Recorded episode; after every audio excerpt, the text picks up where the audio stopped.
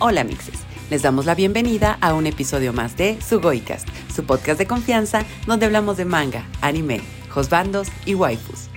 El día de hoy regresamos con nuestra religión Jujutsu Kaisen para hablar específicamente de los primeros cinco episodios de la temporada 2. Reflexionamos sobre ser joven, la construcción de un antagonista y nuestra agenda de un sistema roto a través de Satoru Goyo y Suguru Geto.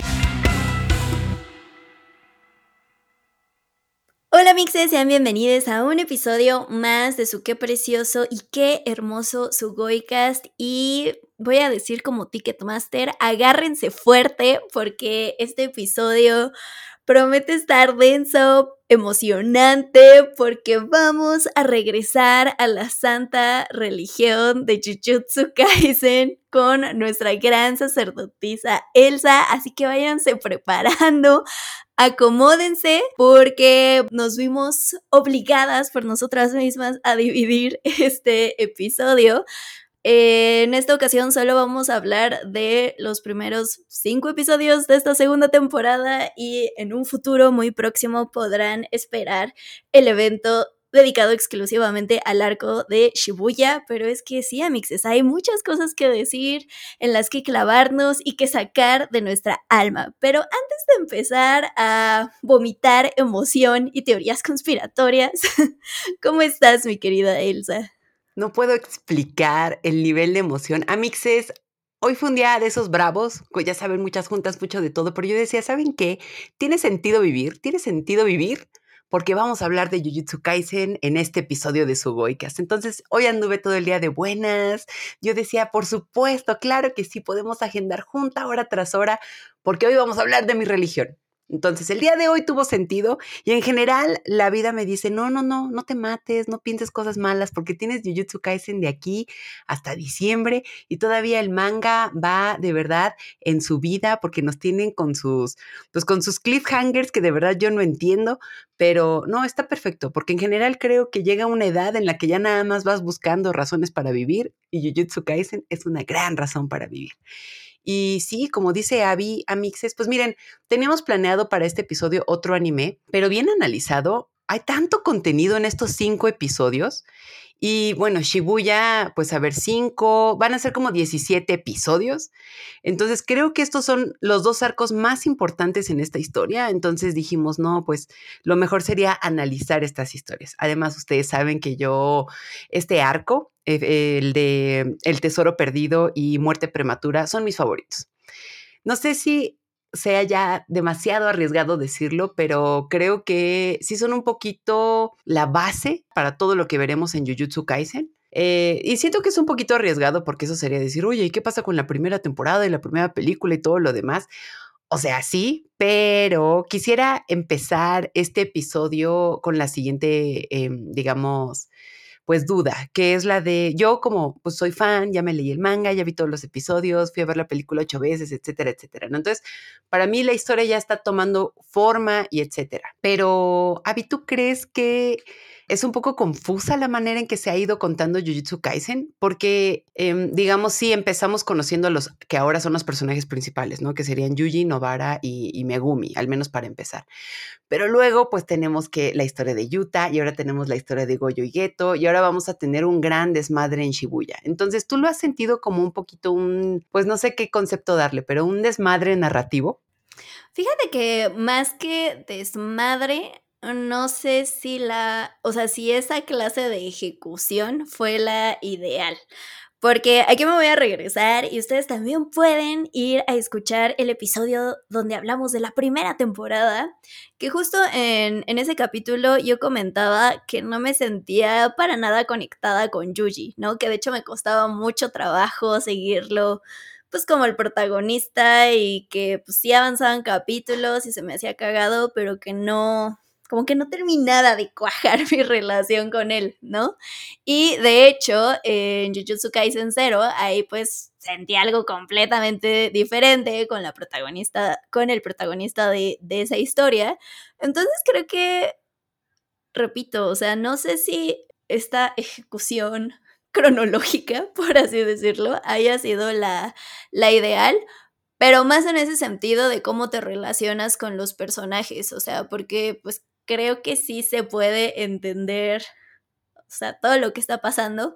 Obviamente quizás es mucho más fácil o evidente si nos fuéramos como en orden cronológico y pues bueno, o sea, sobre todo porque ahorita después de estos cinco episodios, pues ya entendemos sobre todo mucho más la relación entre Satoru y, y Suguru y sobre todo pues cuáles son como estas motivaciones, por así decirlo, de Keto, que sobre todo cuando lo vemos por primera vez, pues si dices, güey, ¿qué pedo con este hombre? O sea, solo está loco porque está loco, así nació, o qué pedo, ¿no? Pero justo pues ya teniendo todo este contexto, creo que se hace muchísimo más interesante ¿Qué digo, amixes? Si igual y no andan medio, medio perdidas en este espacio sideral de Jujutsu Kaisen, si ustedes se han sentido, él no entiendo qué demonios está pasando. Estos cinco episodios de la segunda temporada de Jujutsu Kaisen se desarrollan, hagan de cuenta que es lo primerito, por así decirlo, hasta ahorita en, en la línea temporal. En estos episodios vemos justo a Satoru Goyo y Suguru Geto como estudiantes de segundo grado y pues se les asigna la misión de proteger al recipiente del plasma estelar, que es una chica llamada Riko Amanai. Y pues a través de esta misión vamos viendo, comprendiendo cómo pasan de ser amigos y ya saben, guiño, guiño, algo más quizás, a eh, pues ser enemigos, a odiarse y cómo su relación pasa de ser un eh, magneto profesor X. de que primero se aman y luego se odian, primero son amixes que juegan ajedrez, pero después es como de no, Charles, yo quiero matar a toda la humanidad. Entonces, pues sí, sí creo que le da como mucho más peso a, a, estos dos, sobre todo personajes que son muy interesantes. Y yo ahora sí que ya lo había comentado tras bambalinas, eh, pero lo vuelvo a repetir. Creo que también lo que me ha pasado es que hasta el momento sigo sin conectar tanto con Yuji y he disfrutado muchísimo más Jujutsu Kaisen cuando no ha salido él. O sea, Jujutsu Kaisen 0 y estos cinco episodios y es como de, güey, no, porque no tenemos más de esto. Ya sé que es mi religión y que muchas veces podría parecer que no voy a decir nada objetivo, pero puedo decir de una manera como ya sin, sin este amor que le tengo a esta historia, que siento que sí hay un gran desmadre narrativo, pero es adrede. Es decir, no es como que haya un mal storytelling o como que el mangaka Gege Akutami no, no tenga este orden, ¿no? O sea, o que nada más nos haya soltado esta historia al desmadre. Siento que todo va a tomar mucho, mucho sentido después de Shibuya y que definitivamente Jujutsu Kaisen es una historia a la cual hay que tenerle mucha paciencia. Eh, la primera temporada creo que nos enamoró mucho por la historia, por las peleas, los personajes, o sea, tiene cosas muy cool, pero terminas la primera temporada y dices, bueno, güey, pero pues ¿quién es el malo? ¿O qué, qué va a pasar? ¿O qué estamos haciendo? Porque así te lo plantean. De hecho, bien pensado, la primera vez que yo vi Jujutsu Kaisen en la primera temporada, yo dije, no mames, no me digas que va a ser una historia donde van a ir tras los 20 dedos de Sukuna, ¿no? La clásica. Y ya más adelante ve, uno Shibuya y te das cuenta de que los pinches 20 dedos valen madres y es como de que, ah, no mames. Entonces, creo que es algo que me gusta mucho en Jujutsu Kaisen, que Geiga Kutami se toma como estas licencias para, para contar una historia que a, a primera vista parecería un desmadre, pero al final todo tiene sentido. Entonces, esa creo que es una muy buena fórmula para crear una buena historia. Creo que se asimila un poco, no sé, al género no sé, imagino un thriller que te están llenando la historia de pistas y de sospechosos y que todo se, se, resuelve hasta el final. Y creo que aquí, que es un poco más de acción, un poquito, pues, ya saben, shonen, todo va a tener sentido ahí. Entonces, por eso lo preguntaba un poco, pero entonces, a mí, si han llegado aquí a esta segunda temporada es porque han tenido esa paciencia y porque les han gustado los personajes y porque también creo que Jujutsu Kaisen tiene este como algo que te fascina, algo muy, muy appealing. Y en estos arcos que les digo que son mis favoritos, son mis favoritos porque creo que, en primer lugar, em, resaltan uno de los temas más importantes en Jujutsu Kaisen y tal vez ya no recuerdo muy bien, ya es que los grabamos hace mucho, pero eh, se recalcan mucho, en, especialmente en Jujutsu Kaisen 0. Hay unos tintes en la primera temporada, pero que es la de ser joven. Creo que esta temporada no sé, Abby, yo, yo sentí que hasta el opening y el ending nos lo vendieron como un slice of life porque desde el inicio, la canción de inicio era algo como súper alegre, las imágenes de, de, verdad te llevaban a estos escenarios súper happy de dos estudiantes que van a vivir su vida y obviamente, o sea, sí, pero todo acaba muy mal. En esta temporada vemos eh, como este, digamos, no sé, nacimiento, me gustaría mencionarlo, como de lo que va a ser Goyo en la actualidad. ¿Por qué? Porque en los primeros episodios de este arco vemos un Goyo, que creo que es mi parte favorita también, que es súper, pues despistado, como que medio rebeldón, por así decirlo. Digo, desde los primeros minutos vemos que está jugando básquetbol con, con su guru y como que tiene estos argumentos pues un poquito sí adolescentes rebeldones, ¿no? Como de que, güey, qué hueva ayudar a los más débiles, qué hueva estar como al pendiente de todos, somos hechiceros, somos fuertes, qué necesidad tenemos de estar como haciendo todas estas cosas.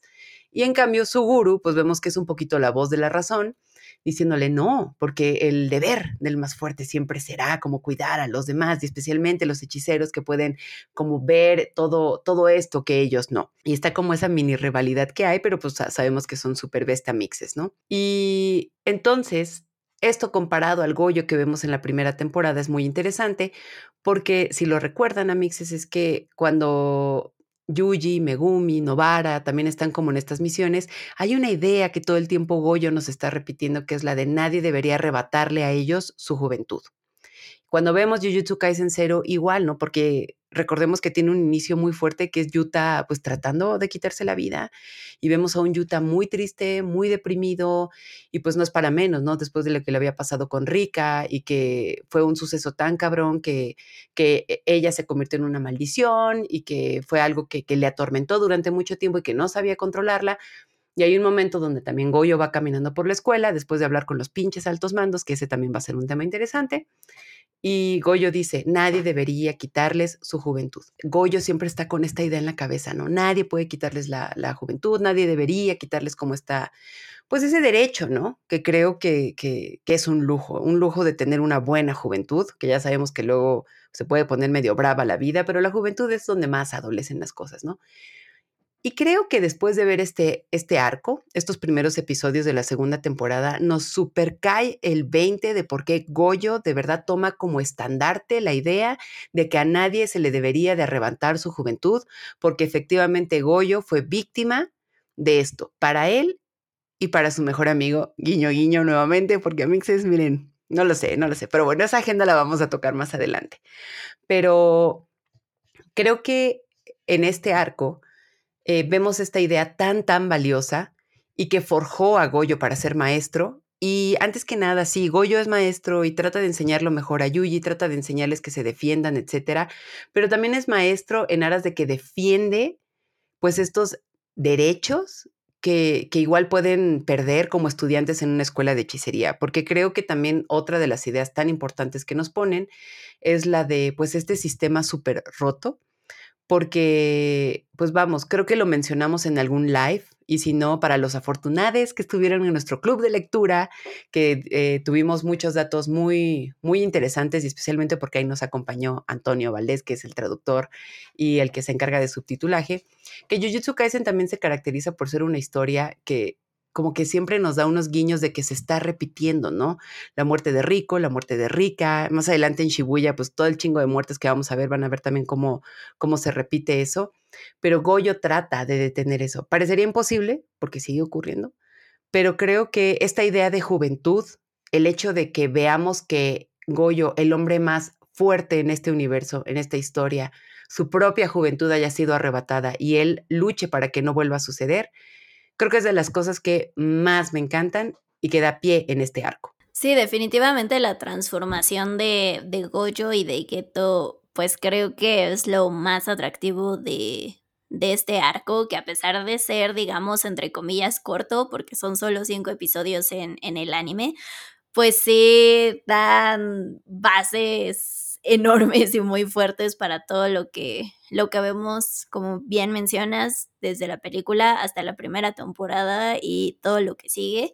Y sí, ahora que mencionas, o sea, justo esto de, de proteger como, pues ahora sí que los, los días de juventud, pues sí, o sea, también lo vemos en este arco, no solo... Eh, pues sí, igual y no tanto aplicado a él y a Geto, sino en este breve momento donde tratan de hacer que Rico sea feliz antes de de trascender, por así decirlo, de unirse al, al, maestro Tengen. Y digo, eso pues también nos habla, eh, pues justo como dices, de estas intenciones de Goyo, porque en algún punto pues se nos da a entender que fue su idea el llegar a Okinawa, el pasar el día en la playa, el bueno, o sea, nos íbamos a ir hoy, pero no, no nos podemos ir mañana para que pues esta muchachita siga aquí disfrutando de la sol, arena y playa.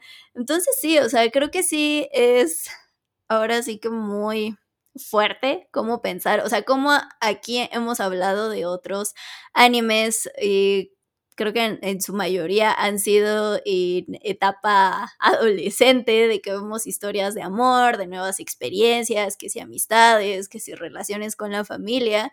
Y justo ver como todo esto interrumpido por algo tan fuerte en el caso de Rico, pues para aceptar su propia muerte, que, que de hecho ese, o sea, ahorita también haciendo un, un, mini paréntesis, eso pues también se me hace algo muy interesante, ¿no? O sea, cuando vemos, cuando conocemos a Rico, eh, pues se nos dice que pues ella está completamente consciente de ahora sí que de lo que es y de que tiene que, entre comillas, morir y que pues ella en realidad no lo ve como un final, ¿no? Sino como una fusión y que de cierta forma va a seguir viva al combinarse con Tengen.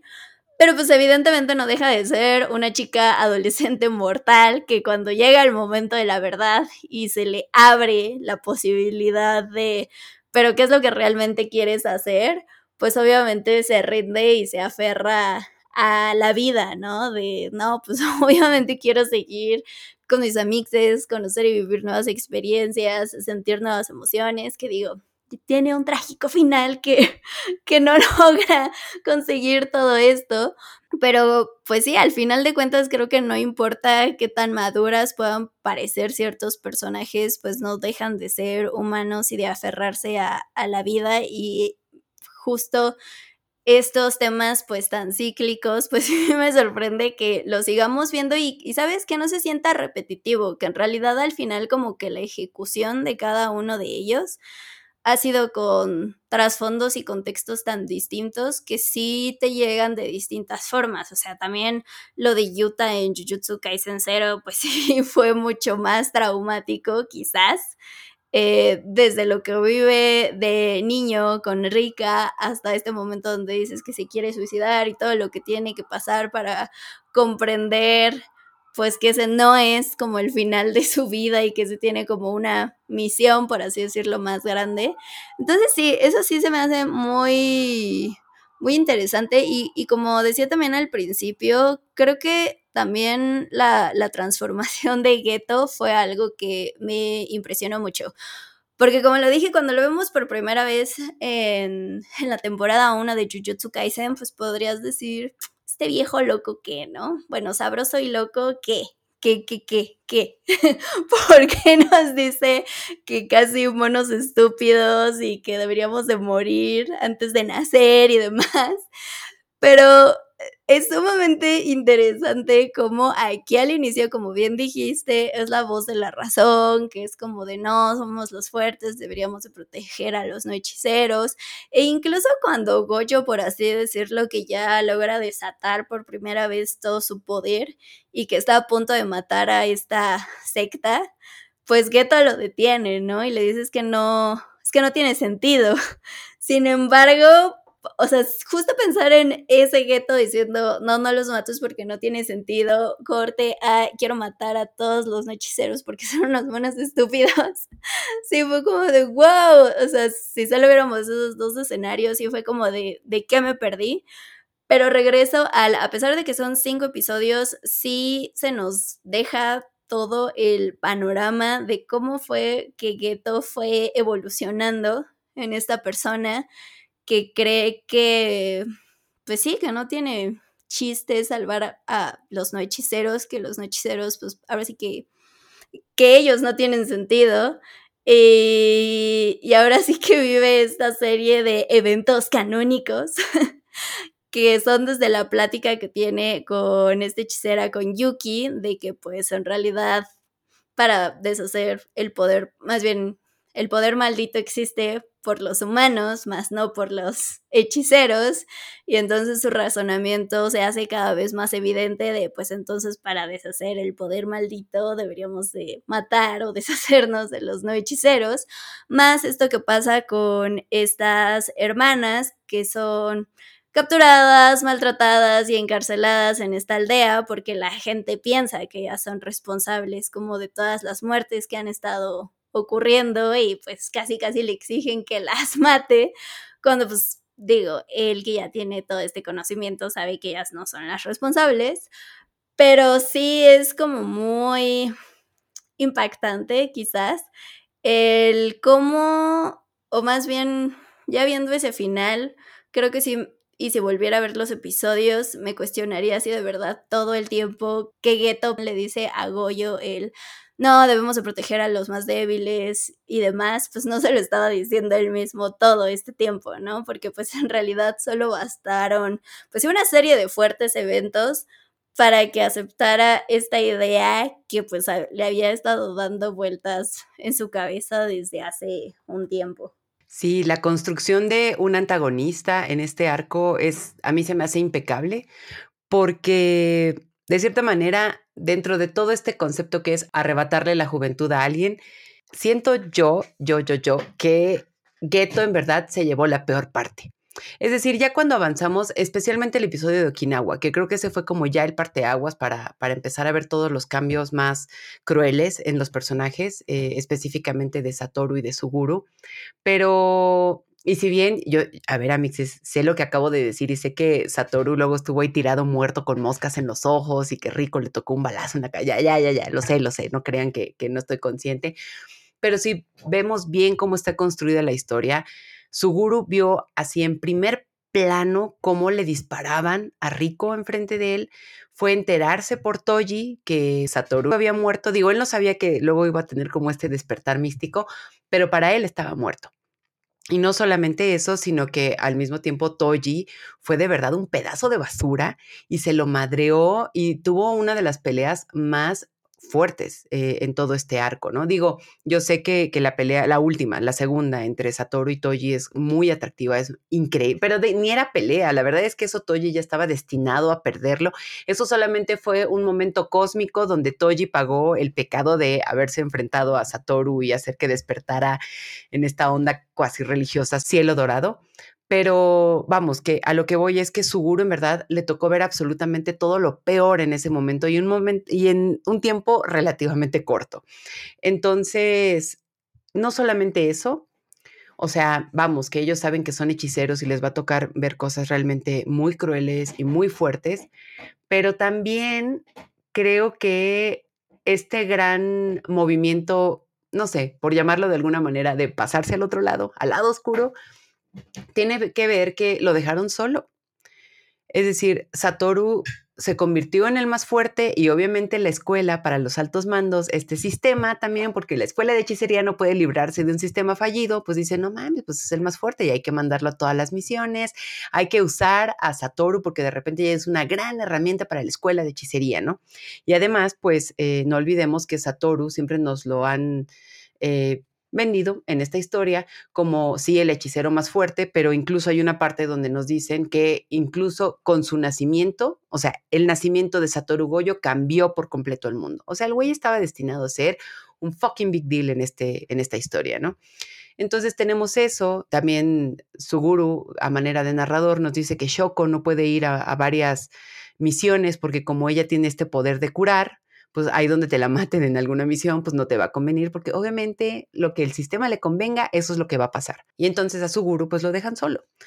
Y lo dejan solo para las misiones, lo dejan solo con esta diatriba mental, él está, vemos esta escena también bañándose y el güey está pensando, güey, odio a esta perra gente, me dejaron ahí solo, no tengo con quién hablar de estos sentimientos ni emociones, baja de peso, tiene una clara depresión y también Satoru, eh, pues en este aspecto, pues en algún momento libre le preguntan, ¿no? Como de, oye, ¿estás bajando de peso? ¿Todo bien? ¿Estás comiendo ramen o qué? Vemos también ahí que no solamente él vio lo peor, de verdad creo que pocas personas podrían lidiar con todo lo que él vio y vivió en tan poco tiempo y hasta terminó con una perra cortada en el pecho, le dijeron basura, lo patearon en la cara, o sea, de verdad. Yo pensé que en algún momento de mi vida había tenido un mal día, pero después de ver toda esa escena dije, no, este güey definitivamente me gana. Pero vamos, después de eso lo dejan solo. Y no solamente lo dejan solo, sino que mencionas un momento que para mí también es de verdad, pues sí, un evento canónico, que es esta conversación con Yuki porque creo que esta conversación sí fue un momento irresponsable, tomando en cuenta que Yuki era la figura adulta dentro de esa conversación y que de cierta manera, no sé si tú lo viste igual, pero Suguru como que no es que quisiera un consejo, pero sí quería como sacar esta conversación y Yuki, pues ella le dijo facts y es algo que ella estaba estudiando y es algo que estaba viendo y tal vez le soltó una que otra neta, pero no sé, digo, también no sé qué tanta responsabilidad ella debía tener, pero el hecho de que veas que alguien se me está yendo por la borda y le empieces a decir como de que sí, es una solución matar a toda esa gente. Y de hecho, tan ella lo veía que le dijo, ¿no? Como de, siento que este es un momento en el que te vas a convertir en quien realmente eres. Digo, no lo sé. De, hecho, tampoco sé si la palabra irresponsable sea como la, la adecuada, pero siguiendo un poquito esta línea que hemos visto en los personajes, yo me digo, pudimos haber llevado la conversación a otro lado, como algo un poco más de consuelo y no como de soltando facts. Y repito, no sé qué responsabilidad también Yuki se sentía ahí de, de, tener, porque no era como Goyo, como la figura Goyo maestro, ¿no? Como de voy a ayudar a la persona joven que claramente con ojeras y una mirada de tristeza que, que no puede él mismo. Y también he visto la conversación en redes sociales de que dicen, no, Yuki no tiene la culpa. Miren, yo creo que va mucho más allá de buscar un culpable o no, porque al final su guru, él iba a tomar esa decisión, con o sin Yuki, con o sin X, Y, Z. Después de estos sucesos y esa soledad, yo creo que él iba a, tomar como pues las herramientas que él tuviera, que efectivamente estas herramientas lo llevaron a, pues a convertirse en un genocida, ¿no? Básicamente. Pero, em, y les digo, no es tanto tomar culpable o inocente y se fue Yuki o no, porque luego tenemos eh, esta escena que creo que en el anime quedó espectacular, que es donde eh, está viendo a Mimiko y a Nanako que están encerradas en la jaula y la gente le está diciendo, no, estas niñas nos están echando todo el mal aquí en el pueblo, deberías de matarlas, etc. Entonces en el anime vemos que, que hay dos velas y entonces están dos sombras de su guru, ¿no? Entonces una está como parpadeando, está titilando fuertemente y la otra permanece más fuerte. Y cuando su guru ya decide el camino que va a tomar, se apaga una vela, se apaga una sombra y entonces ya decide matar a todo el perro pueblo.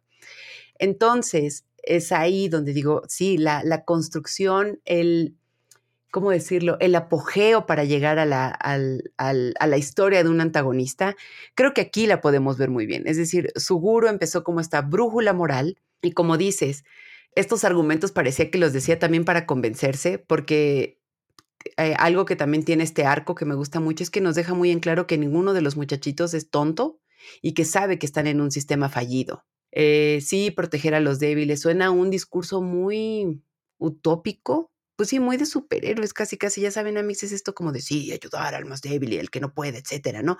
Pero ¿por qué? O sea, el momento en que un un héroe, vamos a decirlo, el momento en que un héroe se pregunta, ¿por qué tengo que ayudar al débil? Es ahí donde empieza, yo creo que puede empezar una de las grandes, las grandes dudas, ¿no? ¿Por qué hago esto? ¿Por qué? e igual cuando es antagónico, ¿no? Es decir, ¿cuál es tu propósito? Y algo que me parece muy interesante es que él siempre dice, estoy luchando por una causa justa por una causa justa para su gente que también ha sido abusada y que también ha sido víctima de un sistema fallido. Y no olvidemos que Goyo también todo el tiempo está hablando de los altos mandos. Los altos mandos, ¿quiénes son? Pues los que dirigen todo este desmadre y son los que mandan estudiantes a misiones súper complejas, los que dicen, bueno, pues no hay mucho personal, entonces mándate ya a quien sea, ¿no? Es muy peligroso, pues tienen que hacerlo, que se armen de una vez. Y creo que también lo vemos en detalles muy, muy sutiles que sería aquí, por ejemplo, nuestro hermoso Nanami, que aparte me encanta que es emo y que escuchaba My Chemical Romance, eso no me queda duda. Pero si vemos Nanami también todo el tiempo está diciéndole a Jaibara y a todo el mundo como de, esta misión es muy compleja para alguien de primero. Y cada vez que sale escena nos dice, esta es, esta es una misión que es muy difícil para alguien de primero.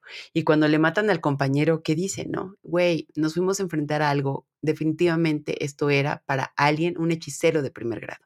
Todos ellos lo saben, ¿no? El sistema roto en el que viven, en el que son utensilios de gente más poderosa, mucho más poderosa que los hechiceros de primer grado que están ahí y que tal vez solamente lo supera Goyo, que pues al final cuando Goyo entiende su papel de ser un gran, pues casi un, cuasi dios, es cuando tiene un poquito de poder con los altos mandos. Lo vemos en Jujutsu Kaisen Zero, cuando les dice, si se meten con Yuta, se meten conmigo y llevan las de perder. Entonces sí siento que eso está, pues sí, Amixes, o sea, hasta en estas historias el pinche sistema está roto la construcción que tienen los personajes antagónicos creo que son las más atractivas y nutritivas. Y creo que, o sea, también tiene que ver mm, un poco por, no sé, o sea, quizás ciertos pensamientos, creencias que tú misma has llegado a tener, pero que no sé, eh, quizás por las por la moral, por así decirlo, social, sabes que no estaría correcto ni siquiera pensarlo y mucho menos hacerlo, ¿no?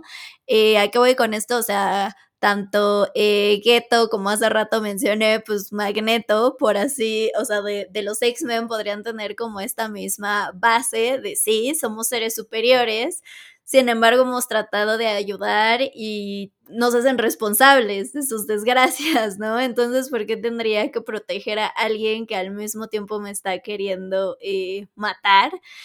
Y, no sé, o sea, creo que si te pasara en la vida diaria, si tú y yo un día despertáramos con superpoderes o con estas habilidades y nos pasara lo mismo, pues creo que también lo pensaríamos, ¿no? Pero repito, o sea, quizás nos ganaría el pensamiento eh, moral de decir, bueno, pues no, o sea, sí tendría que proteger o pues mejor no hago nada, ¿no? Simplemente no ayudo a nadie y ya me quedo con mis poderes en secreto y fin, se acabó.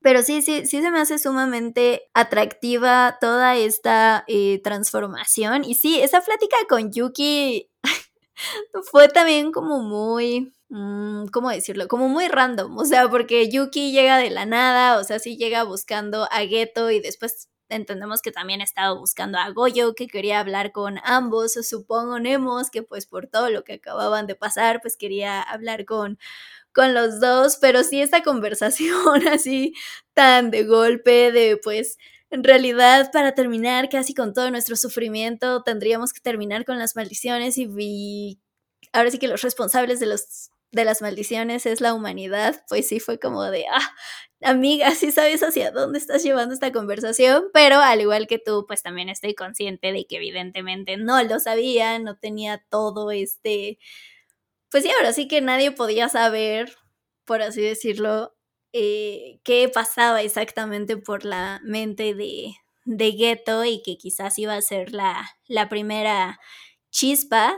Sin embargo, pues sí, también es como muy crudo y, y, eso también me parece fascinante, o sea, que se nos, se nos cuenta también brevemente lo que pasa con Anako y Mimiko y que pues Geto entra seguramente en estado berserk y hace toda esta masacre y a pesar de que nunca obviamente se nos muestra la masacre, pues sí se siente esta pesadez y, y pues quizás terror de, o sea, de cómo pudo haber cambiado su estado para mandar, porque porque lo menciona, ¿no? Que mata como a 112 personas.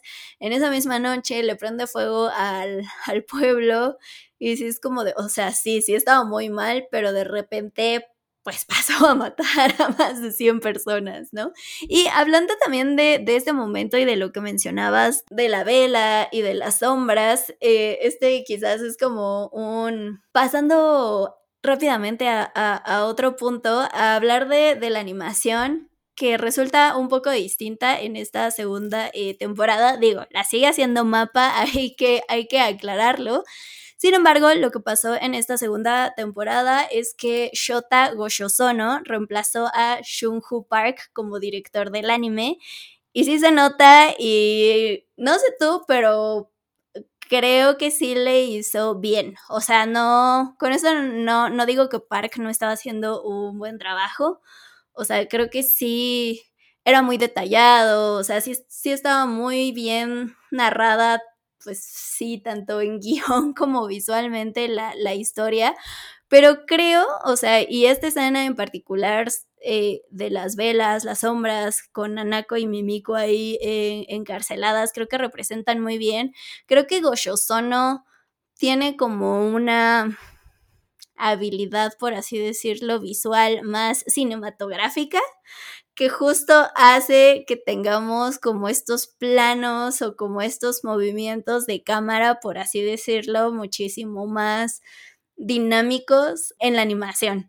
Eh, lo cual, y digo, en algún momento incluso podría compararlo con Chainsaw Man, que pues igual tiene mucha influencia cinematográfica, no solo en la historia, sino también se nota en, en los planos. Y pues creo que esto le da chance de que tengamos escenas mucho más intensas y con un ritmo más acelerado. O sea, como mencionas, igual y no tenemos repito, son solo cinco episodios, no mm, tampoco es que estén atascados de escenas de acción, pero creo que todas las que tenemos son de, de besito de chef. Y sí, había gente que, por ejemplo, criticaba que igual ya no se notaba tan detallada como la primera temporada, pero pues creo que también hay que recordar que Mapa está trabajando en 10 proyectos a la vez, que ninguno es Yuri o Nice, la película, gracias, pero bueno, está trabajando en 10 proyectos a la vez. Entonces, o sea, sí entiendo que quizás fue como de, ok, bajémosle un poquito al nivel de detalle, pero repito, creo que eso ayuda a que se sienta mucho más fluida la acción y justo por eso me intriga todavía más cómo vamos a ver lo de Shibuya pero sí, ese mini paréntesis de, del cambio de dirección se me hacía importante porque sí, sí se siente distinta. No sé si tú cómo, cómo notaste este, este cambio. Yo debo decir que de todos los detalles que me gustaron ya para esta nueva temporada, el cambio de dirección es lo que yo más aplaudo. Y como dices, el primer director lo hizo fenomenal, de eso no tengo ninguna queja. Al contrario, de hecho logró que en una trama que ya comenté, ¿no? Que podría parecer un poco confusa porque tú ves los primeros episodios de, la primera temporada y dices, bueno, pero ¿a dónde vamos? ¿Quién es el malo? Entonces, y Sukuna y lo, etcétera, ¿no? A pesar de que tenemos todas esas dudas, te logra enganchar. Entonces, hizo un trabajo espectacular y creo que también lo logró en, en Jujutsu Kaisen Zero. La cosa con este nuevo arco, eh, porque también no sé cómo lo vaya a hacer en Shibuya. Ahora sí que a Mixes yo tengo mucha fe, ni en la escuela de monjas les manejé una fe tal como la tengo con Shibuya, nada más así lo voy a dejar. Pero en una de las cartas que Gege Akutami em, publicó, porque deben saber que después de cada episodio, como que Gege Akutami publicaba una carta o dejaba ahí como recados para los fans, agradeciendo que, que, que se viera el primer o segundo episodio, lo que sea, ¿no? Y entonces en una de esas cartas menciona que le alegra mucho también este cambio de dirección, no por otra cosa que este nuevo director eh, era un poco más sensible. Y a Mixes yo creo que ninguna, de ninguna manera se, se había usado tan bien la palabra sensible como aquí, porque creo que este arco, estos dos arcos, El Tesoro Perdido y Muerte Prematura, tenían que ser dirigidos con esta sensibilidad y con este también como es que ni siquiera sé cómo decirlo, pero como una especie de teen angst, algo muy adolescente, porque me encanta que nuestros muchachitos, que Satoru y Suguru, se ven súper escuálidos, se ven como un par de pinches chavitos de prepa, que es lo que más me gusta, porque creo que de otra manera, o sea, si, lo, si los hubiéramos visto, no sé, como, pues como están ahora, ¿no? Como dos cuerpos muy masculinos, muy marcados, etcétera, pues casi como Toji, ¿no? Pues sí hubiera sido muy raro. Pero desde el tráiler, si recuerdan a Mixes, en el tráiler está la famosa escena donde van caminando ambos, Suguru en la peor pose, que es como la espalda súper joroba, y Satoru va tomando un refresco y va caminando como si estuviera en el parque, como contoneándose, moviendo los hombros. Se me hace una escena tan chistosa, pero al mismo tiempo tan juvenil. Por eso quise empezar este episodio con esto, este concepto del ser joven, ¿no? Porque bastó esa escena para yo decir, va, jalo, esta temporada va a quedar espectacular, porque estamos entendiendo que vamos a ver la historia de juventud de dos personajes que se vuelven tremendamente fuertes. Uno para la oscuridad y el otro, pues, pues sí, para la luz, pero vamos, eso, ¿no? Ver a Satoru Goyo abriendo un refresco, tomando y diciendo, ya, chinga tu madre, claro que no. O sea, como todo ese lenguaje, toda esa verborrea adolescente, dije, es que él está entendiendo la verdadera esencia de este arco, que es justo el, el demostrarnos cuando alguien es joven, cuando le falla todavía el poder, como todas estas cosas, ¿no? El camino del héroe convirtiéndose en este cuasi Dios. Entonces, sí, y además creo que la animación también logró enfatizar momentos cúspide. Por ejemplo, Okinawa, ¿no? Okinawa es una, también un bloque de locura. Vemos como estos colores tan brillantes, la manera en que usa la metáfora del acuario, cómo se están divirtiendo ellos, están yendo a navegar, bueno, están haciendo canoa, canotaje o como se llame. Y en ese episodio, la animación creo que también llega a un momento muy interesante cuando su guru le ofrece la mano a Rico y le dice, vámonos. Toji llega, y Toji, este basuro, que lo amo también, pero es un basuro, hay que admitirlo, pero llega, le dispara y entonces su guru de repente se voltea y le dice, ¿qué haces aquí? Y Toji le menciona, ¿no? Yo maté a Satoru Goyo. Entonces, a Mixes, esto es de verdad algo, un cuidado en los detalles espectacular, porque vemos un microcambio muy sutil que pasa de una animación medio definida a algo casi sacado del manga, como con un trazo muy, muy marcado, y le dice entonces muere. Ese cambio tan sutil, dije, güey, esto sí es poner una gran atención al detalle, porque ya vemos ahí como una transformación, vemos que va a venir algo muy, muy violento, ¿no?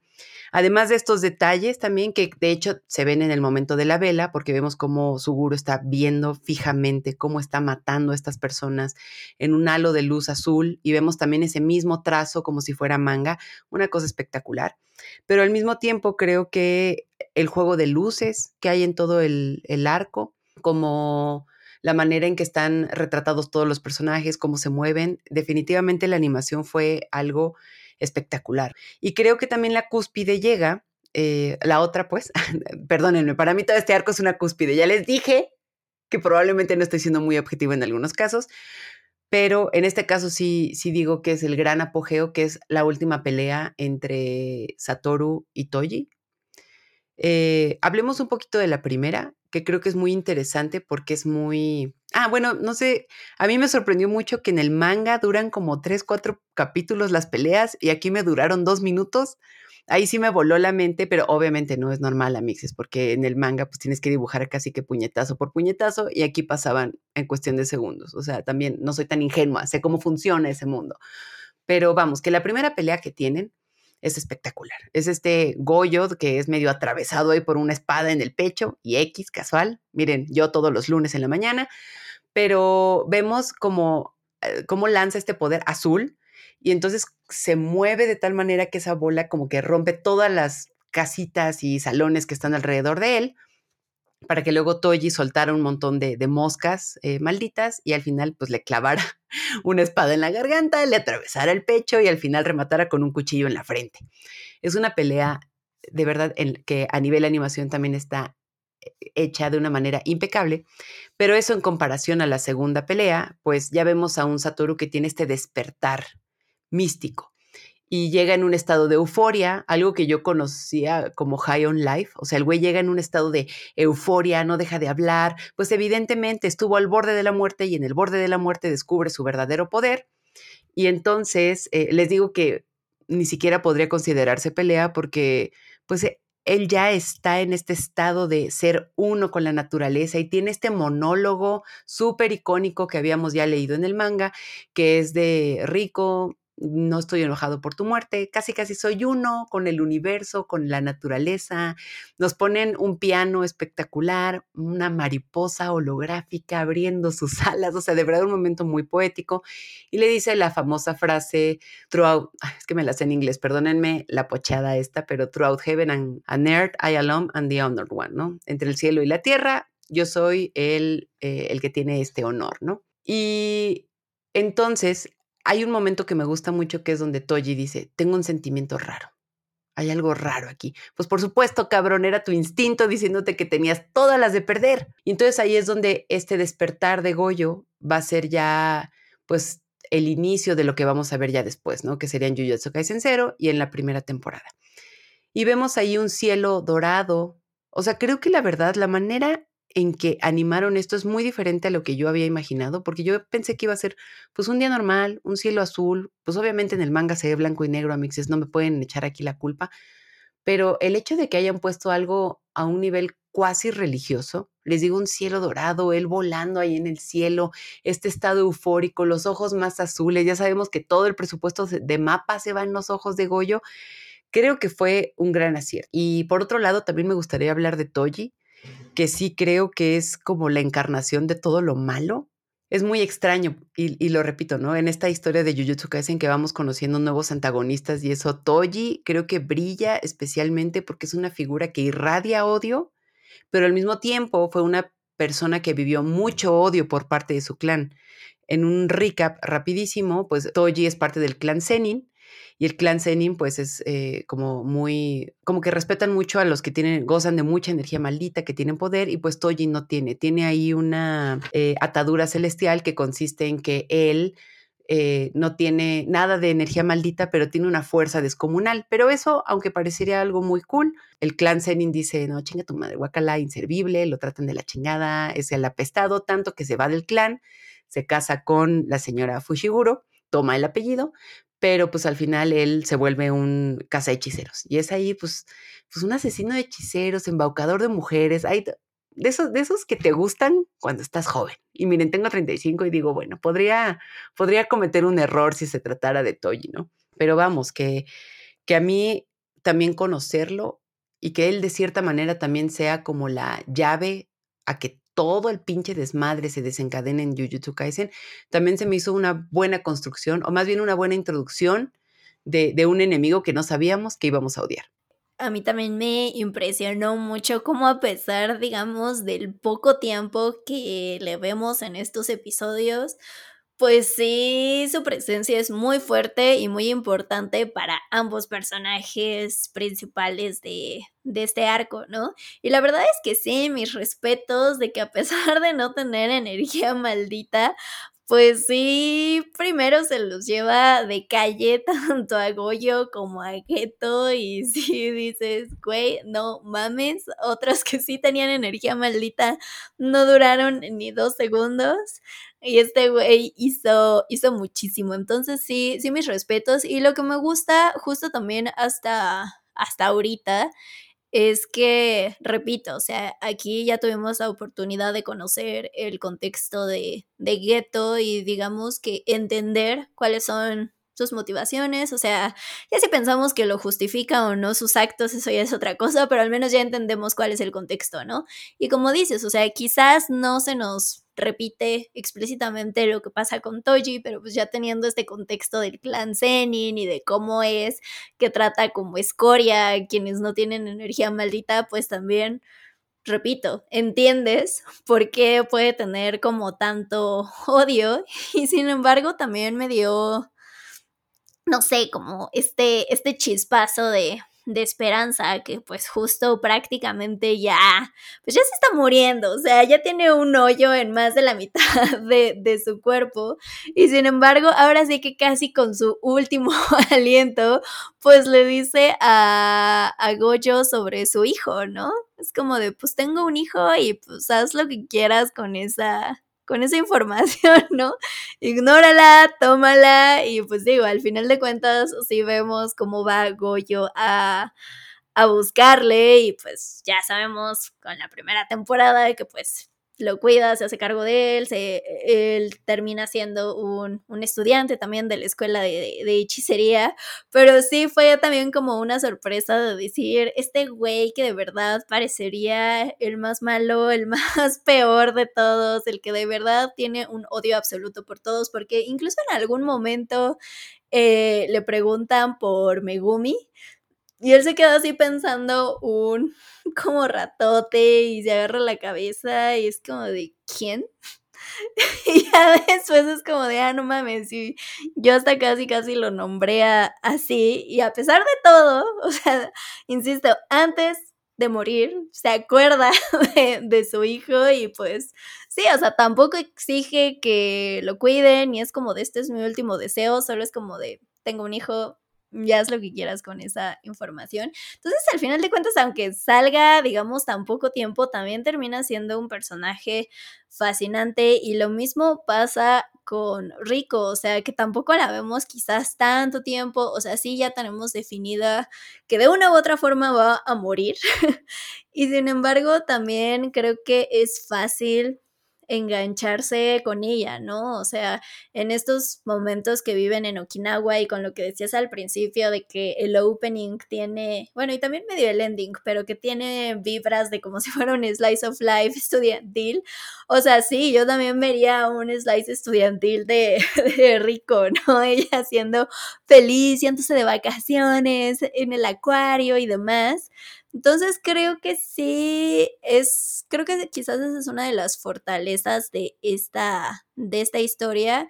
Y repito, me sorprende que también tengamos como todos estos avances y evolución de personajes en una historia que dura pues tan solo cinco episodios.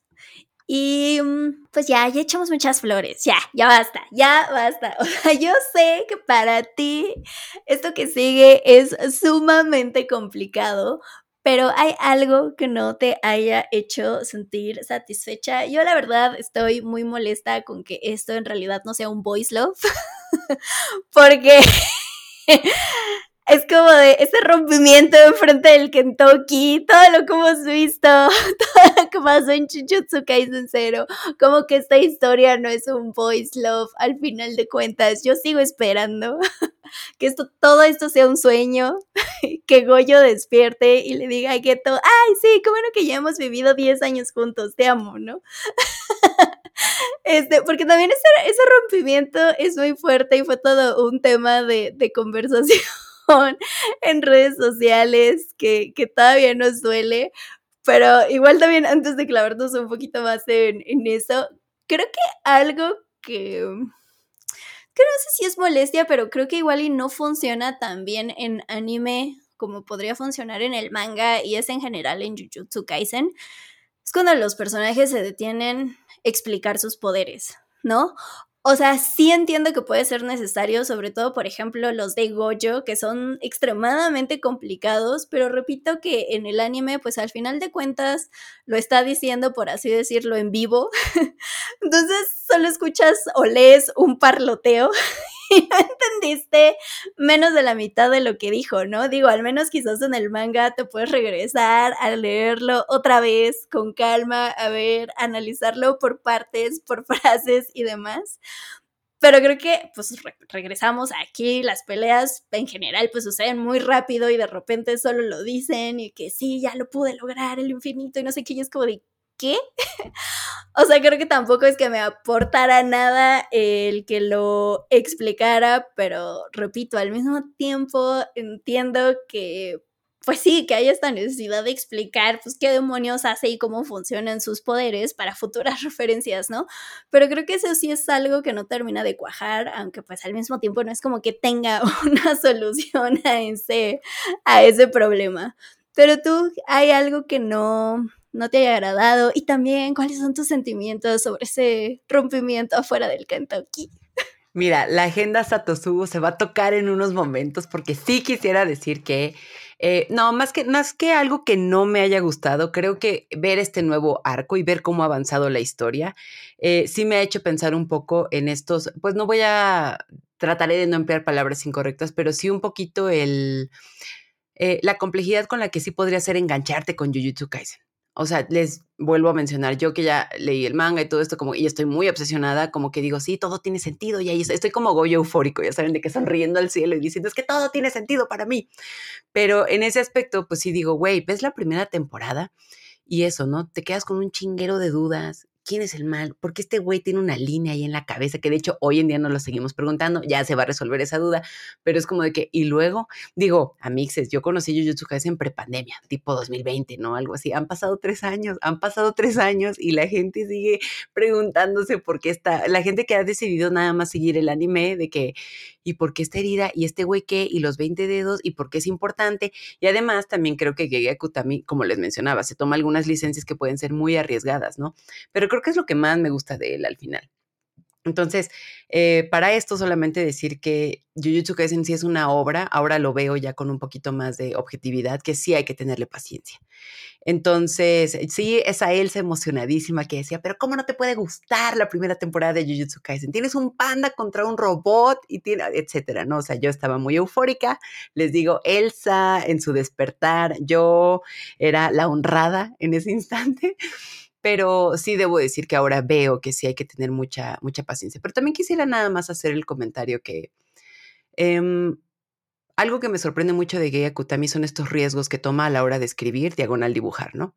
Entonces siento que cuando eres escritor, eh, digo, yo he tomado algunos cursos, no profesionales de escritura, pero sí he estado como ahí un poquito al tanto de, esto, ¿no? Siempre hay reglas, ¿no? Como esto de no pongas detalles que distraigan al lector, no pongas cosas como que eh, no vayan tanto por ahí, detalles que sobren, la, la, famosa escopeta de Chekhov, ¿no? De que si pusiste una escopeta, úsala en tu historia, no distraigas, etcétera, ¿no? Etcétera.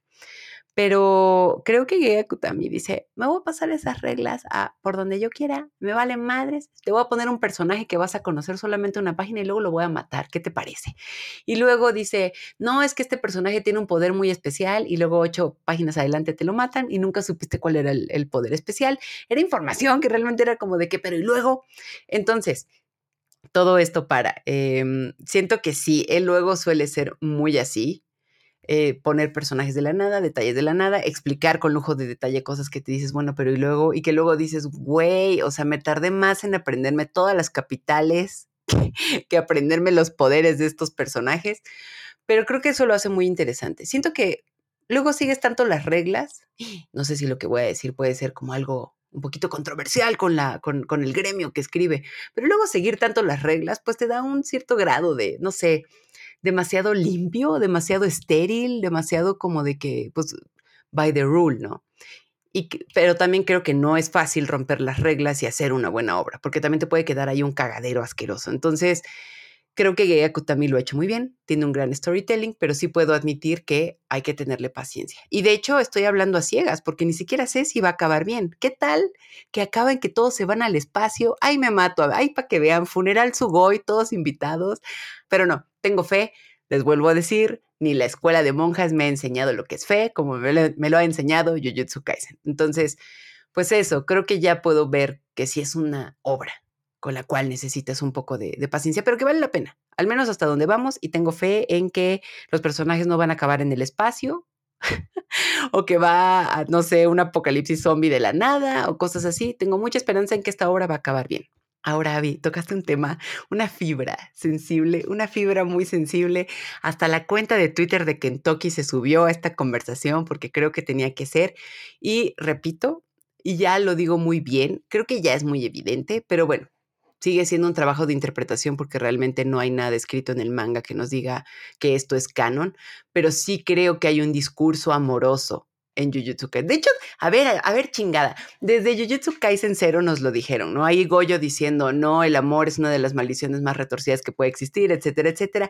Desde esa vez nos están diciendo que el tema perras principal es el amor en Jujutsu Kaisen, ¿no?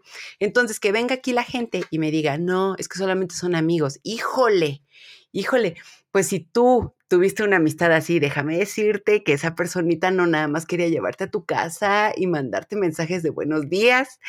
Yo creo que no. El punto es, ese rompimiento, eh, de verdad, esta es una historia. Este arco también es mi favorito porque es una, una tragedia, un tragedión, porque además, amixes, yo no sé si ustedes han, pues, no sé, eh, discutido con alguien, con una amistad justamente, y se ha puesto todo tan intenso, pero la actitud que toma Goyo esta cara, y aparte, retomando lo que dijiste, Abby, la animación que tienen, cómo, cómo le animan los ojos, la expresión, las manos, cuando casi lo mata. Además, a Mixes aprieta tanto el puño que le sangran las manos. Miren, yo, si eso no es amor, yo no sé, yo no sé qué hay en la poesía de Jenny Rivera, porque entonces yo no entiendo qué es amor en ese aspecto. Pero bueno. El punto es que ese rompimiento es un momento cúspide e increíble y creo que solamente refuerza que sí hay un discurso amoroso. Ojo nada más, no estoy usando romántico para no, no hacer enojar a, a toda la comunidad, pues, pero sí creo que hay esta como conexión cósmica amorosa entre ellos dos porque de verdad se me hace imposible pensar que, que Goyo se haya puesto así por una mix. O sea, a mí no me da. Y yo solamente voy a dejar aquí como mi carta sobre la mesa de decir que en esta historia, en este universo, nos están diciendo que Goyo es el más fuerte, que Goyo es increíble y de hecho un, pues no es spoiler tanto, pero van a ver ahorita en Shibuya que cuando Goyo se vuelve a enfrentar a Yogo, Yogo dice, eres el pinche más fuerte, nada te distrae, Goyo, hay algo que no tengas, hay algo que te vaya a distraer. Yo solamente voy a decir que el hombre más fuerte de este universo tiene una debilidad y esa debilidad es un hombre. Ahí lo voy a dejar, pero no sé, Abby, mira ya ¿Tú qué piensas? ¿Tú qué piensas de este rompimiento enfrente de un Kentucky? Porque también que te corten frente a un Kentucky. Puta, puta. Y sin tener la cubeta frente a ti, que es lo peor. O sea, todavía dijeras, bueno, ya con la tristeza, pues me emputo toda la cubeta, pero ni eso, ni eso. No, o sea, yo, es que yo también me regreso a, a, a lo que vimos en Jujutsu Kaisen Zero, pero, o sea, justo, o sea, Goyo diciendo eh, que el amor es la maldición más retorcida. ¿Cómo sabe? ¿Cómo sabe si no tuvo juventud, si no conoció a otras personas? ¿Cómo coños sabe si no está hablando de sus sentimientos por gueto? Yo desde ahí dije, esto va por ahí y al ver justo estos episodios, y repito, al que pues de verdad, su juventud solo fue la escuela de hechicería y convertirse en el más fuerte mientras veía cómo perdía a Geto, pues a mí no me quedan dudas. O sea, no tendré, como dijiste, pruebas canónicas, pero tengo cero dudas de que esto, esto es amor, aquí hay amor y, y sí, a mí nadie me va a convencer de lo contrario. Y sí, sí fue una escena muy, muy intensa, justo o sea, con y sin este contexto amoroso, por así decirlo, porque, pues como lo dijiste en un inicio, o sea, como que los dos se entendían muy bien, se calmaban mutuamente. Digo, también hay estas imágenes incluso en el intro de que eran como el yin y el yang, o sea, de, de lo mismo. Y pues justo ver como una de estas contrapartes pues ya define su propio camino y que no es al lado del otro. Y ese dolor que, que como dices, o sea, que se refleja en ese puño que de repente sangra, es como de, güey, no, no, no sé qué está viendo la gente que dice que esto no es amor, pero para mí está más claro que nada. Y eso hace todavía más interesante esta relación entre Goyo, Geto y de cómo pues sí, o sea, eventualmente se tienen que enfrentar, confrontar. Digo, eh, vemos una, una pequeña, un pequeño encuentro, digamos, en, en Jujutsu Kaisen Zero, que también nos deja con un momento muy emotivo, por así decirlo, porque se dicen algo que no sabemos qué se dice. Pero, pues sí, o sea, definitivamente para mí es, es amor. No, y además, a ver, quiero volver a, resaltar el hecho de que tenemos eh, este hermoso opening y ending. A ver, es mapa, mapa pinches sabía lo que estaba haciendo. Saben que yo creo que dijeron, no les vamos a dar Yuri on ni a Víctor, les vamos a dar a Satoru y a Suguru. Ellos no patinan, pero sí se van patinando a la chingada en esta relación.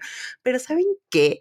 O sea, ese opening a mí no me engaña. La escena de la bici, la escena de la bici, yo me digo, güey, esto grita amor, pendejos. ¿Cómo creen que no va a ser amor? ¿Cómo creen que el hecho de que ellos dos vayan en una bici sonriendo directo a sus problemas no es amor? Entonces, eso por un lado. Además, todo, yo ya no sé si era sobre análisis, pero la verdad es que yo siempre he pensado de que si está ahí, es que lo íbamos a analizar. Pero la cosa, Mixes, es que la letra del intro es súper romántica. la letra del intro es súper llegadora, es de verdad una canción súper alegre, súper shiny. Todo el intro es una perra locura. Les voy a confesar que para mí el favorito fue el ending. El ending es como un poquito más melancólico, es este día lluvioso, donde Satoru va a alcanzar a su guru para prestarle su perra sombrilla no puedo más, no puedo más. Además, todos los significados que vemos, ¿no? El, hecho de que se estén esperando, el hecho de que estén tomando un refresco junto a unas flores que alguien por ahí en Twitter puso, significan amor, el primer amor y la chingada. Es como de que, güey, por supuesto, por supuesto que esto iba a pasar. Pero vamos, siento que, y tal vez por eso también son mis arcos favoritos estos, porque pues ahí tenemos la cúspide de la relación de ellos dos. Además, también, Amixes, qué horror el hecho de que en el rompimiento su guru se veía ya guapísimo, brillante, o sea, se voltea y le dice, Satoru, yo ya me voy, o sea, ya sé lo que voy a hacer de mi vida y el otro, o sea, incluso en esto que hablábamos de la animación, se ve como todo escuálido y moviendo los brazos con una locura y te dices, güey, por supuesto que te están rompiendo enfrente de un Kentucky, por supuesto que vas a mover así las manos y el otro se ve guapísimo, a mí también me encabronaría que alguien que se ve así de bien me rompiera, ¿no? Entonces, pues sí, Amixes, creo que ahí en este ending, en este opening, en todo lo que vemos, la manera en que Rico los unió y en que Toyi los separó, todo mal, todo mal, pero sí. Como dice Abby, yo no entiendo cómo este no es un voice love. ¿Saben que Aquí nos ha funcionado muy bien manifestar y decretar en este podcast. Entonces, miren, yo creo que ya el manga va un poquito en su recta final, pero yo lo que quiero es que, que acabe el manga, que acabe bien, que no acaben que todos se van al espacio. Eso, y que luego Gege Kutami haga un spin-off de Voice Love, de Satoru y Suguru, de sus momentos más icónicos en la prepa. Eso lo voy a manifestar, se va a decretar, lo debemos tener en nuestras manos. Sí, así es, yo creo que sí, por, no sé, por, por mi salud mental. Si no quieren verlo como una gran adición a la cultura pop, por mi mera, mera salud mental. Y pues bien, amixes, ha llegado el momento de un como ahí medio datillo interesante, que esto tal vez es más bien teoría de la conspiración, pero ustedes saben que cuando se trata de Jujutsu Kaisen, yo sí me pongo mi sombrerito de aluminio y, se, y pues ya, a partir de ahí ya me perdieron. Pero bueno, Bien lo mencionó Abby. ¿Cuáles fueron las perras últimas palabras que Satoru le dijo a su guru antes de darle, pues ahí, el, toque final, ¿no? Entonces, pues muchos se ha especulado, muchos han dicho, no, no mames, le dice X, Y, Z, ¿no? Pero amixes, creo que yo ya lo, ya lo, ya lo averigüé. Ya, ya, ya, ya puedo tener un atisbo de lo que le dijo. No es te amo, pero también puedo aceptar eso, esa teoría, no se preocupen. La cosa es, eh, prueba número uno. Eh, nos están diciendo que en el, ya son palabras que ya se habían dicho en Jujutsu Kaisen 0. Hay un globito ahí que contiene estas palabras, ¿no? Ok, ok. Y luego, eh, tienen que ser aproximadamente como tres palabras. Eso dicen, es una teoría. Y también la dijo Geiga Kutami, pero yo también me digo, güey, ¿pero qué? ¿Tres palabras en inglés, en español, en japonés? No sé, eso a mí me hace un poquito dudar, pero bueno, por ahí lo tenemos, ¿no? Y luego hay una frase muy interesante en el, en el opening de, esta nueva temporada, donde le dice en, en inglés como we'll meet again, como nos volveremos a ver, ¿no? Y entonces ahí fue donde se me prendió a mí el foco y dije, güey, eso sí se ha dicho en Jujutsu Kaisen Zero, que es cuando Suguru va con Satoru, le declara la guerra, que es cuando se vuelven a ver después de 10 años y que está otra vez como esa miradita que, hace mucho tiempo no se echaban. Y entonces Suguru se voltea con Satoru y le dice, bueno, pues yo ya me voy porque las niñas quieren eh, probar unas crepas ahí de un barrio en Japón, nos volveremos a ver.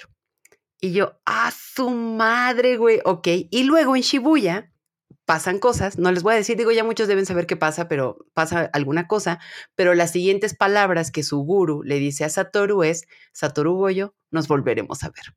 Y yo, ah, ¿puede que? ¿Puede que? Miren, es una mera interpretación porque al final yo estoy dispuesta a aceptar que le dijo te amo o algo así, pero me hace mucho sentido, o sea, son palabras que están en el manga, son palabras que dijo su guru, este, la, eh, la, usan en el mismo opening. Eh, el opening dice algo así, o sea, perdónenme que no les dé así la traducción tal cual, pero le dice algo como quisiera volver a ver tu cara sonrojada mientras dices we'll meet again o algo así, dice. Entonces, como de que, güey, ahí está. Entonces, me hace mucho sentido en esta historia porque también el hecho de decirle nos volveremos a ver y que luego él le responda, pues por lo menos maldíceme por última vez, y como sabemos, pues las maldiciones se quedan, como pasó con Rika y Yuta. Pues amixes, híjole, en este contexto me hace todo el perro sentido del mundo que sí hay un discurso romántico. No me importa, amigues fifes, los que vengan aquí a decir que son amixes y que por ser un shonen esto no es posible. Me vale madres, me vale madres. Sí hay una agenda, sí hay una agenda amorosa, sí hay una conexión espiritual entre ellos y creo que por eso nada más se convierte en mi tragedia favorita de todos los tiempos. Dios me bendiga, Jujutsu Kaisen, viva el amor. Qué mal que los novios no vivieron, pero miren, no pasa nada porque es una gran historia. Punto final. Y en realidad ese ya fue tu dato curioso y conclusión. Ese, ese fue mi dato curioso, dato científico. La UNAM lo está por comprobar. Qué perra belleza. Pues bueno, amixes, después de escuchar este gran discurso de nuestra sacerdotisa número uno de Jujutsu Kaisen y de, eh, y de nuestros juzgandos favoritos, la verdad, vamos a las conclusiones. Y repetimos que este, este primer arco de la segunda temporada, o sea, la verdad es que sí es una gran, gran base, no solo para lo que se viene, sino para todo lo anterior que, que ya vimos. Si apenas están empezando en el mundo de Jujutsu Kaisen, pues sí, sí, también podrían quizás empezar por, por aquí, por así decirlo, si quieren ir en un camino más lineal. Pero creo que sí, también esta temporada eh, resalta por el director Shota Goshosono y todo lo que logró hacer con los personajes, con la animación y pues de, de verdad tener ese toque de sensibilidad a todo lo que están pasando eh, Geto y Gojo. Y la verdad es que sí, fue un besito de chef. Habría sido excelsa si hubiera sido un voice love, pero eso ya lo comentamos, amixes. Entonces, dénsela. Repito, este arco solo tiene cinco episodios y al igual que la primera temporada y la película está en Crunchyroll. Y bien, amixes, en mis conclusiones, pues miren, en primer lugar, qué bueno que dividimos eh, ahora sí que hacer un episodio para este arco y otro para Shibuya, porque en verdad, amixes, Shibuya es un gran, gran, gran, gran desmadre. Todos los personajes están ahí, todo pasa, es una verdadera locura. Y no dudo que cuando hablemos de ese arco retomemos algunas cosas de, este. Pero bueno, eh, cerrando, amo, amo lo que hicieron en la versión anime de este arco. Estaba no preocupada realmente porque creo que Mapa iba a ser un gran trabajo, pero sí había como, ya saben, esta espinita como fan de decir, güey, ¿cómo van a animar esto? Tal vez no llenen mis expectativas y no las superaron. Estoy muy, muy contenta. Además, eh, vale la pena mencionar que también hay algunos extras y eso luego es bien peligroso, amixes. Cuando yo leí de que no, metimos unas cositas más además del manga para enriquecer la historia, y dije, uta, ya van a meter ahí cosas que no deberían, porque amixes, pues sí, ya saben, ¿para qué compones lo que no está roto? Y no, no, amixes, la verdad es que les quedó fenomenal. Por ejemplo, esta escena de básquetbol es algo que súper no estaba en el manga y creo que queda espectacular porque creo que resalta, ¿no? El hecho de que son dos estudiantitos en una escuela que si bien es de hechicería, sigue teniendo ahí su propio lugarcito para jugar básquetbol, porque, ¿por qué no? Aparte todos desfajados, todos me vale madres la vida, los tres estudiantitos ahí también. Y que, pues la verdad, hicieron un gran, gran trabajo. Y también solamente para resaltar, porque la otra vez nos pusieron en los comentarios, ¿por qué no hablan de la música? Si hablamos de la música, solamente esa vez no lo, no lo hicimos, pero aquí también la música, Mix, es espectacular, grandioso, grandioso trabajo. Y de hecho, déjenme decirles que a mí algo que se me hizo un poco curioso es que hay una, unas canciones en específico donde escuchamos aplausos. Y ya sabemos que los aplausos son un gran recurso sonoro en Jujutsu Kaisen porque de ahí viene el gran trauma que tiene que tiene su guru. Entonces es una cosa espectacular también. Y bueno, todo esto nada más para decir que gran trabajo. Creo que lo menciono nuevamente, sin llegar a este episodio, pues ya saben, por las recomendaciones de ver Jujutsu Kaisen desde su segunda temporada o eso, véanlo desde el primero. Ahora sí lo digo con la objetividad de que sí tenganle un poquito de paciencia, pero estoy segura de que ya cuando cierre Shibuya, todo va a tener mucho más sentido. Y de hecho el siguiente arco de ese ya es un poquito independiente. Pero sí, de verdad, lo que hicieron con los personajes, eh, la manera en que nos dejan bien planteado qué hace Toji, el papel de Rico, el papel de Suguru, el de Satoru, e incluso Shoko, que sale muy, muy poquito, pero la compañera de ellos dos, la que estuvo con estos tiempos de su juventud y que de cierta manera replica pues lo que serían Megumi, Novara y Yuji, sigue siendo algo muy, muy cool. Y les digo, Shoko aparece dos, tres episodios y de hecho tiene una conversación muy fuerte con su guru y aún así tiene mucha relevancia. Les digo que esas son las licencias que se toma Entonces, en pocas palabras, véanlo y, y, disfruten esta historia. Creo que al final, aunque sea un gran desmadre, aunque sea muy caótica luego y aunque luego sea muy, muy confusa, creo que sí es una, una gran obra y que además si acaba bien. Nuevamente repito, manifestamos que no van a acabar en el espacio. De verdad va a tener un peso impresionante. Y pues bien, amixes, ¿A ustedes qué les pareció este nuevo inicio de temporada de, de, Jujutsu Kaisen? Como pueden ver, hay muchísimo material para analizar y para interpretar. ¿Ustedes qué piensan de la relación entre Satoru y Suguru? ¿Creen que todo el mundo debería tener unos llaveritos de corazón donde estén sus caritas todas que hermosas? ¿Cuál fue su personaje favorito? ¿Qué piensan de ser joven? Porque luego así se pone la vida bien cabrona y se los dice alguien de 35. Pues miren, amixes, pueden decirnos todo eso en nuestros comentarios de YouTube. Estamos en todas las redes sociales. Si les da como flojerilla y averiguar dónde estamos, sugoicast.com, ese es el sitio, esa es la meca donde podrán encontrar todas nuestras redes sociales, toda nuestra información y además de pues muchos muy qué bonitos y qué preciosos episodios de muchos animes de los cuales ya hemos hablado. Muchísimas gracias por escucharnos y nos vemos en el siguiente episodio de Sugoicast.